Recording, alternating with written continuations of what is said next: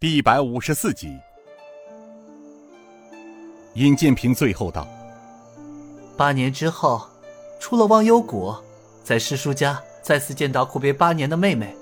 那时她也长大了。清风口和刘延昌一战之后，妹妹和师姐他们回了舞台。不过莹莹，想必不久之后你会见到她的。”马莹莹高兴的道：“那太好了！哎，建平哥，云儿跟随你师兄妹一起长大，一定练就了一身高深的武功吧？”尹建平笑道：“他的轻功和内功是恩师亲传的，至于他的武功有多高，我也无法判断。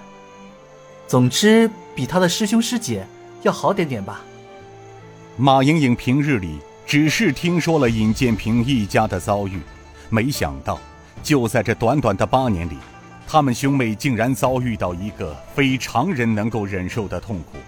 再多的安慰，对眼下这位心上人来说也是苍白无力的。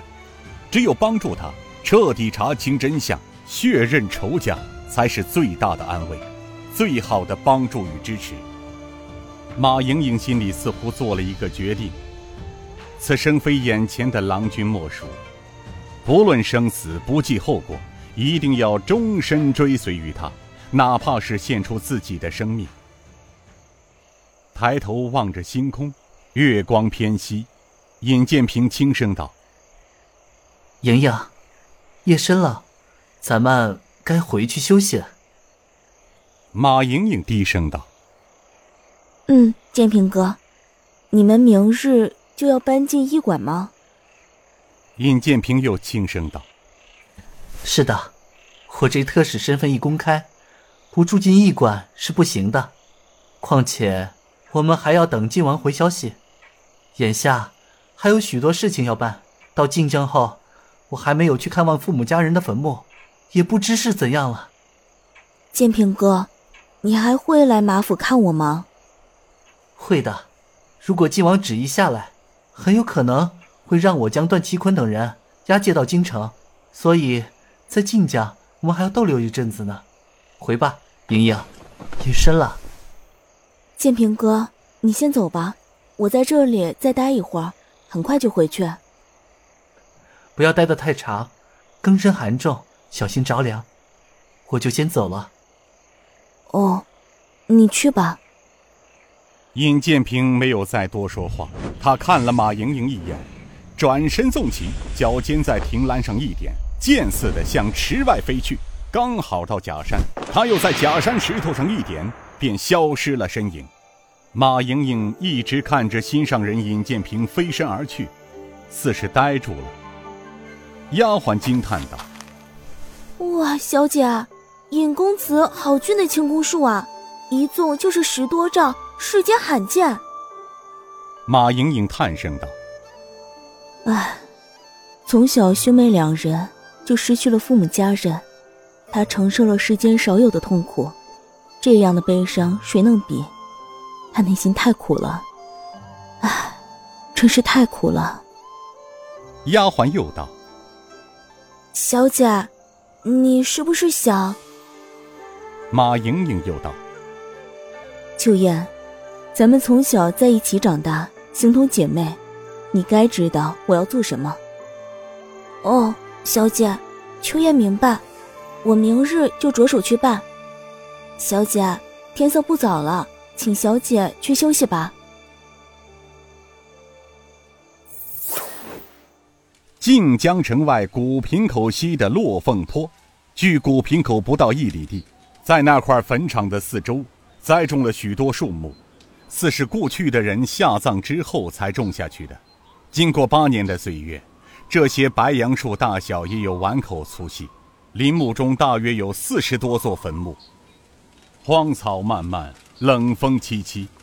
一大早，这里就来了许多人，连知府及大小官员早早在此等候。一个官员正在组织民工搬运着石块，看似要将所有的坟进行修建。许多石匠在堆成小山似的乱石堆里雕刻劳作，看来这些沙石料运来的时间不低于半个月前就运到这里了。坟场上尘土飞扬。尹建平一身素服，披麻戴孝，从坡下走来，身后跟着天王四星、神风九翼、刘子和妇女、香儿、丐帮分坛中的弟子，挑着祭品食物，跟在后面的队伍浩浩荡荡。陈知府率众地方官员早就站在坡上迎接，见尹建平走上坡头，陈知府便撩袍当先跪下。后面的众官员也随之跪下。